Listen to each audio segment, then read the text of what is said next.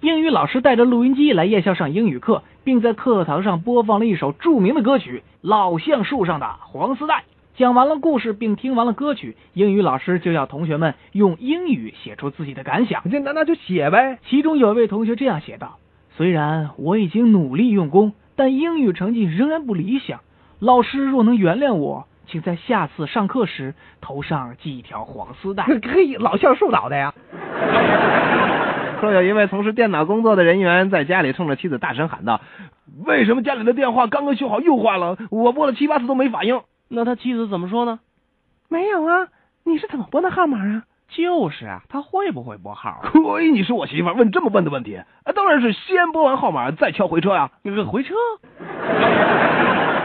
这里所有的乐器都出售嘛？呃，是的，请随便挑。那那那我想要那个这个手风琴。 呃，如果您实在想要，呃，您可以把灭火器拿走，但暖气片您必须得留下来。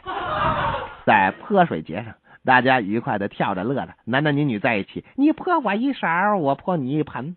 泼水节嘛，就是闹得开心嘛。这时候有一个男孩子被泼了个浑身惊湿，并大喊道：“刚才谁泼的我？